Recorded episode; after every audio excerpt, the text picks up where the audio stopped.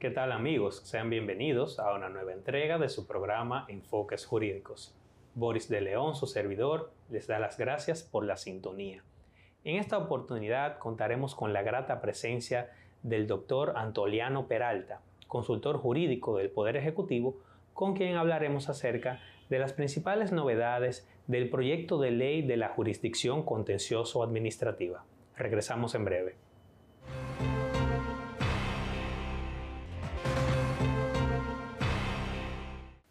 Bien amigos, estamos de vuelta en su programa Enfoques Jurídicos. Bienvenido Antoliano al programa. Muchas gracias, Boris. Para nosotros un placer tenerte, Antoliano, sobre todo para abordar un tema de sumo interés y de mucha novedad. La comunidad jurídica ha estado esperando por mucho tiempo una iniciativa similar a la que ha introducido el Poder Ejecutivo a finales del mes de agosto con relación al proyecto de ley de la jurisdicción contencioso administrativa. No obstante, muchas personas, muchos televidentes, no saben realmente cuál es la justificación y por qué, pues prácticamente la comunidad jurídica por completo ha saludado que se haya tomado esta iniciativa de, parte del presidente de la República como, y, que, y se ve como un espaldarazo a lo que es el control de legalidad. Pero quisiera que nos expliques cuáles son los motivos que han impulsado al Poder Ejecutivo a tomar este paso? Bueno, mira, eh, debo decirte que dentro de cuatro días yo voy a cumplir 40 años que egresé de la universidad. Cuatro décadas en el ejercicio constante del oficio abogado. Y hay una serie de reclamaciones que los abogados vivimos haciendo y, y solicitando que se hagan. Y yo sentí que cuando me designaron esta función, ya yo no tenía que seguir haciendo reclamaciones, sino que llegó el momento de ejecutar, de hacer algunas cosas que, de esas que yo mismo vivía reclamando. Una de ellas, y de esas históricas reclamaciones de los abogados que ejercemos, en, bueno, en el caso mío casi en, varias, eh, en varias instancias, en varias jurisdicciones, en varias materias, y ocasionalmente eh, he tenido ejercicio de derecho contencioso administrativo y todos sabemos que ese tribunal tiene una ley que lo regula, que ahora le van a celebrar los 75 años, si no se la celebraron ya, que es una ley arcaica, eh, desfasada, y que el tribunal y la jurisdicción en sentido general necesitaba o necesita una reglamentación más acorde con los tiempos, pero sobre todo necesita eh, que se establezcan mayores garantías para los ciudadanos frente a la administración pública. Entonces, ese es el objeto fundamental de la ley. Esta ley, eh, con esta concepción que tiene eh, el Poder Ejecutivo, pues se traduciría en, en qué?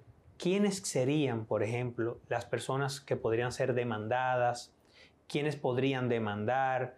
¿Cómo sería el ámbito de la ley en cuanto a los sujetos obligados a, digamos que, acudir ante esta jurisdicción?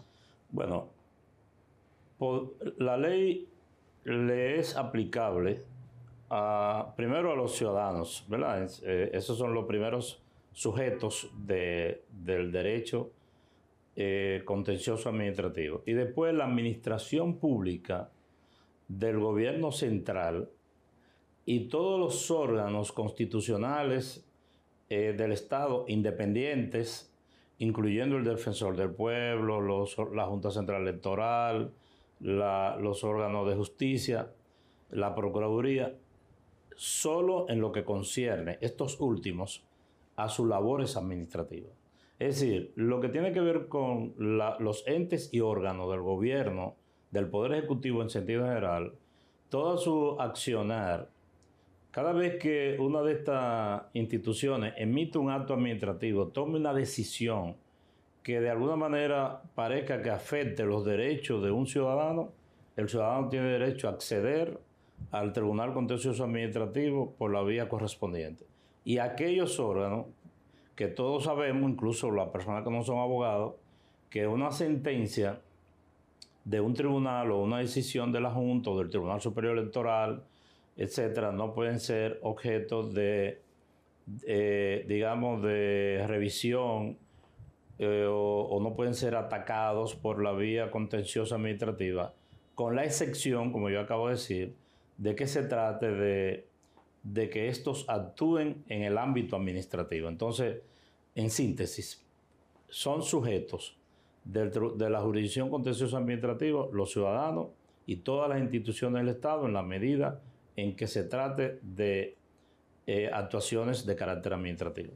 Muy bien, hemos visto que la ley, el proyecto de ley de la jurisdicción contencioso administrativa contempla una serie de principios como la tutela judicial efectiva, el antiformalismo. Nos gustaría saber cuál es la relevancia de que estos principios que se derivan de la Constitución y del desarrollo jurisprudencial sean reiterados en la ley eh, que regula una jurisdicción especializada. Sí, mira, todo el que acude ante la justicia y todo el que acude incluso a, una actuación ante la administración pública, aunque sea de carácter administrativo, debe tener la tutela de sus derechos. Es decir, como dice la Constitución, la palabra tutelar es como proteger, vigilar los derechos de esa persona. Entonces, la tutela de los derechos ante las jurisdicciones de contenciosa eh, debe ser efectiva en la medida en que protege o debe proteger los derechos de la ciudadanía o de los sujetos que acuden ante la jurisdicción. Ahora, tú me preguntas, ¿por qué si, esa, si esos principios están consagrados en, reconocidos por la jurisprudencia y están en la Constitución, eh, deben estar ahora en la ley? La ley, el derecho se nutre de fuentes clásicas, como son la ley, la jurisprudencia y la doctrina. Pero la fuente por excelencia del derecho es la ley. Es decir, digamos, alguien puede decir, bueno, es que la constitución está por encima de la ley ordinaria y si ya algo está en la constitución, ¿por qué tiene que estar en la ley? Bueno, debe ser así porque la constitución eh, hace grandes enunciados, ¿no?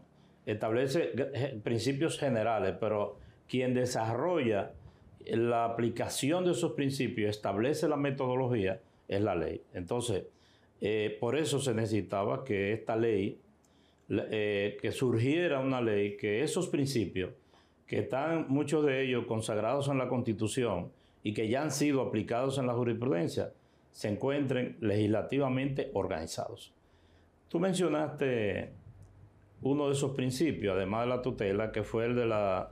El antiformalismo. El antiformalismo, que yo lo traduzco como en la, en la simplicidad. Una de las cosas que yo creo que necesita eh, el derecho eh, universalmente es el antiformalismo. Es decir, cualquier, cualquier manifestación de un ciudadano reclamando su derecho debería ser aceptada como una petición que debe ser atendida. Yo pienso que, que el formalismo excesivo es una manera de violar los derechos a la gente que no puede, eh, que no es abogado y que no siempre puede acudir a un abogado. Eh, eh, además, los mismos abogados, en muchos casos los propios abogados, se enredan en la pata de los caballos, sobre todo cuando son abogados que principiantes y con poca experiencia por el exceso de formalismo. También vemos que, de la mano con estos principios la ley también contempla una serie de derechos asociados al debido proceso. Estos derechos que en principio uno diría, bueno, pero ya hay una ley que regula los derechos, que es la ley 107-13. Esta vocación garantista de la ley de la jurisdicción contencioso administrativa que ha promovido y que está promoviendo el Poder Ejecutivo eh, ¿cuál, digamos que a qué se debe este interés de recalcar la posición de los derechos de índole procesal?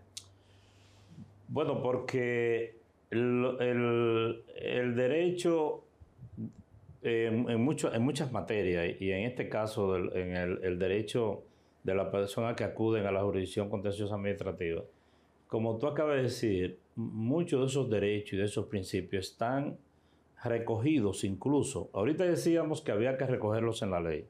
Ahora especificamos que aunque estén recogidos en, leyes, muchas veces están dispersas, o sea, no están organizados. La tendencia eh, del derecho debe ser a unificar las disposiciones legales para que le sea más accesible al usuario de ella.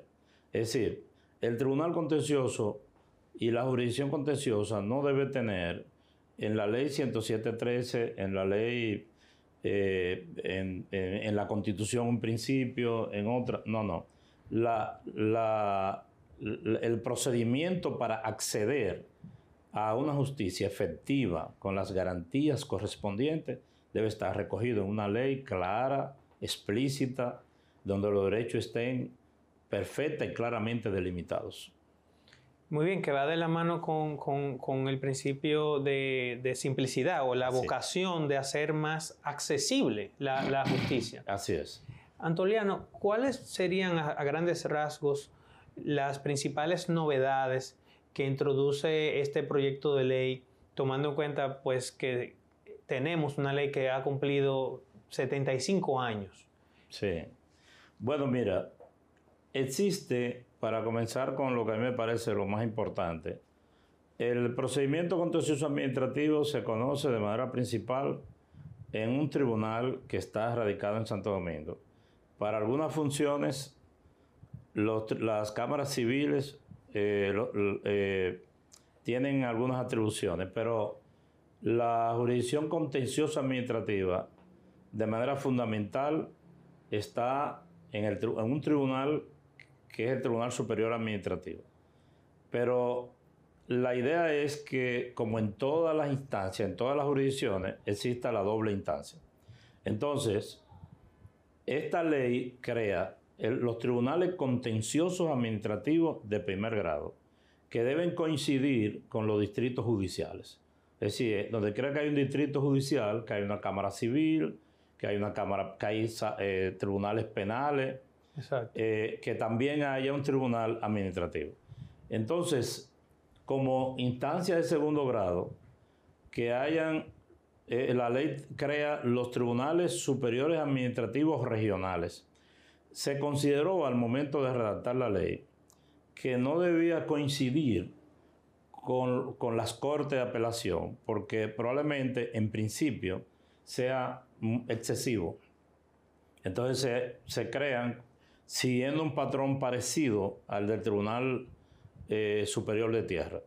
En el caso del Tribunal Superior de Tierra hay uno en el Ceibo, para el este. En este caso, la ley establece que sea en San Pedro Macorís.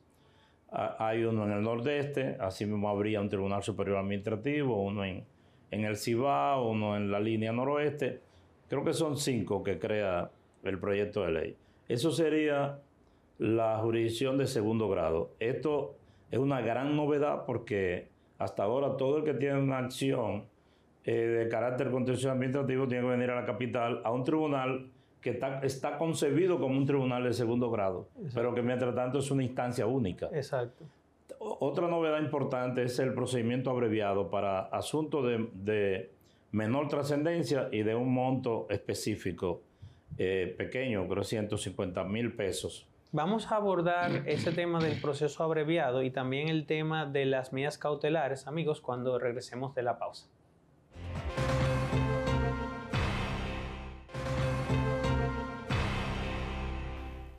Bien amigos, estamos de vuelta en su programa Enfoques Jurídicos, compartiendo con el doctor Antoliano Peralta, consultor jurídico del Poder Ejecutivo, con quien hablamos acerca de las novedades del proyecto de ley de la jurisdicción contencioso administrativa.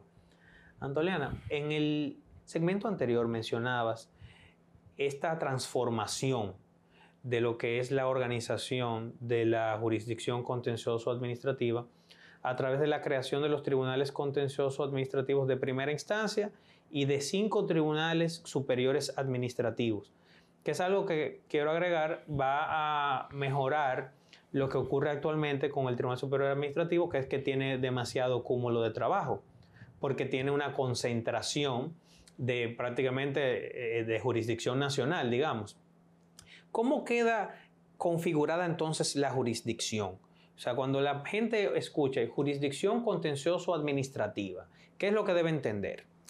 Sí, mira, Bori, yo creo y tengo la convicción, y por eso la consultoría, desde su, el inicio de esta administración, eh, conformamos una comisión de expertos para trabajar este tema de, este proyecto de ley que ha sido trabajado como un acto, digamos, de relojería. O sea, este es un proyecto de ley donde yo creo que es el mejor producto que se pudo haber sacado, porque todo el que estudia y trabaja este tema, o la gente que más lo estudia y trabaja, han participado en este, en este proyecto. Entonces, el, como decía antes, el, actualmente hay un tribunal, que, es un tribunal que se creó como un tribunal de segundo grado, pero no se, crea, no se creó la primera instancia.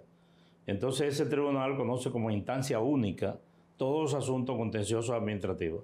Yo supongo que en muchas provincias del país la gente tiene algún conflicto con la administración y ni siquiera se imagina que hay una, hay una instancia donde acudir. Si una persona, una mujer en, en Baitoa o, en Minches o en El Seibo, eh, el padre le niega la pensión a su hijo, sabe dónde tiene que ir. Si a un heredero le niegan sus derechos, él busca un abogado y van a la Cámara Civil. Si alguien riñe con otro, van y ponen donde el fiscal una querella.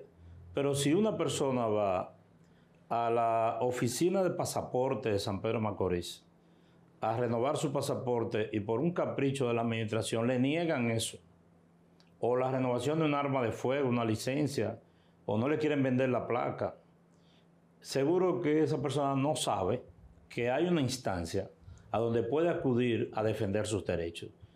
Es decir, cuando la administración pública te viola tus derechos, hay una instancia donde acudir, pero que no está instalada en todo el país. Yo creo que con la instalación de los tribunales contenciosos administrativos de primer grado y, de los tribunales superiores administrativos de segundo grado, esto no solamente se creará una nueva jurisdicción de la gente, sino se creará una nueva conciencia del, uso y del reclamo de este derecho.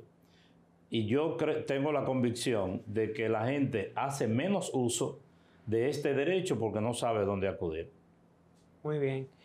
Y ahorita mencionabas que también se prevé un procedimiento abreviado.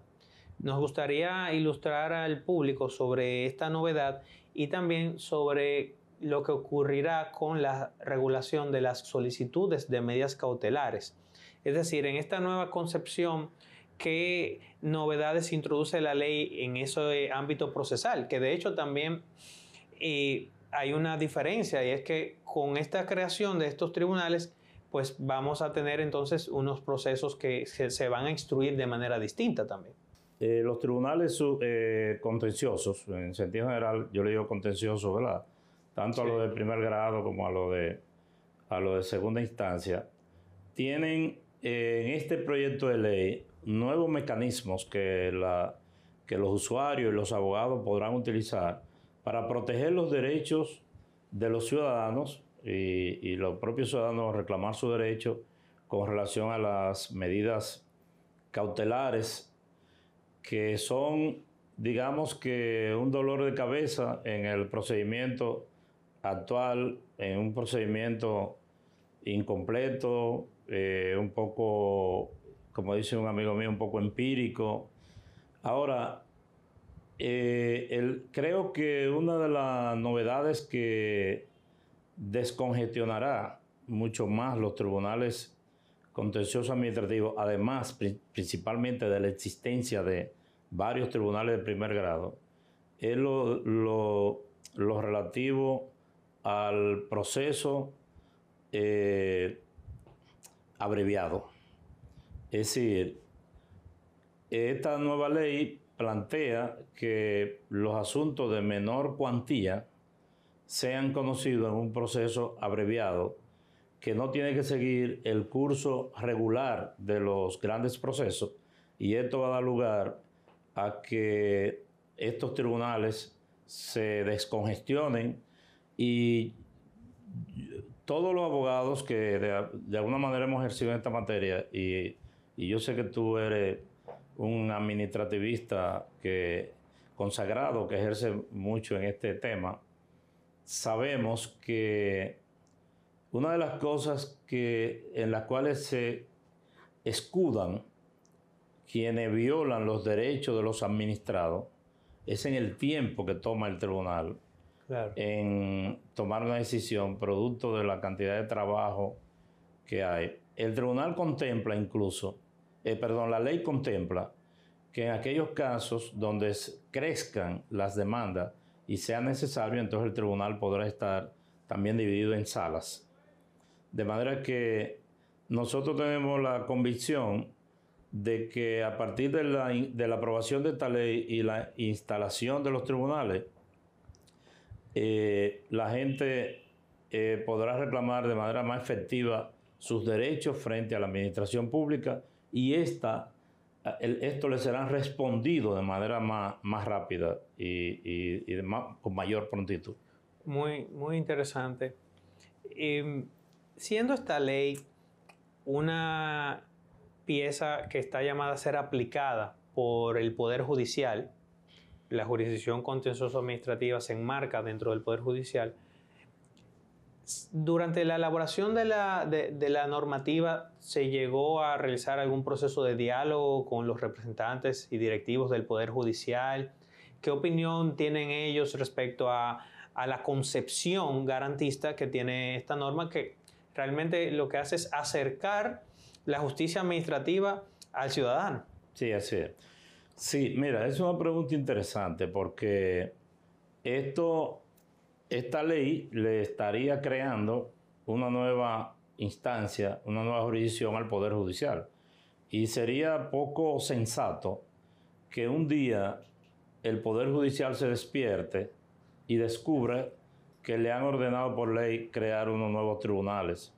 Entonces tuvimos la prudencia de sentarnos con el presidente de la Suprema Corte y con una parte del Pleno de, la Suprema Corte a discutir el proyecto de ley y a oír su opinión. De manera que este proyecto de ley está debidamente consensuado con el Poder Judicial para que en el momento en que sea aprobado, que sea convertido en ley, se pueda trabajar en armonía. Muy bien. Antoliano, un aspecto que quisiéramos comentar y escuchar tu opinión es lo relativo a que el proyecto de ley introduce ciertas matizaciones que van a facilitar lo que son los procesos de cobro en contra de las entidades de la administración pública. Hay una regulación que establece esta ley con relación a los bienes de dominio privado y nos gustaría que nos explicas un poco precisamente a propósito de lo que mencionabas de que muchas veces el tribunal dura mucho tiempo. Pero entonces, esta novedad, que me parece eh, pues excelente, ¿cómo, ¿cómo, digamos que, cómo se traduce? ¿Cuál es la concepción que tiene la ley respecto a ese ámbito de la responsabilidad de la administración que tiene que ver con, con la imposición de medidas conservatorias? que históricamente, debido a diversas regulaciones, pues la administración se ha prevalecido del principio de inembargabilidad y esto eh, a la vez que ha fungido para proteger las arcas públicas también ha, sido utilizada como un armazón para, para que la administración entonces no, no, no, cumpla con sus obligaciones. No, lo, digamos que las acreencias de un administrado frente a la administración pública son susceptibles de medidas conservatorias. Y yo te digo que en sentido general, esta ley tiende no, no está concebida para proteger al Estado y a la administración, está concebida para proteger a los ciudadanos. Muy interesante. La verdad es que te agradecemos mucho, Antoliano, por venir al programa. Hemos llegado al final y saludamos la iniciativa de este proyecto de ley de la jurisdicción contencioso administrativa. Para nosotros ha sido un placer y un honor tenerte aquí en el programa. Y amigos, hasta una próxima entrega de su programa Enfoques Jurídicos.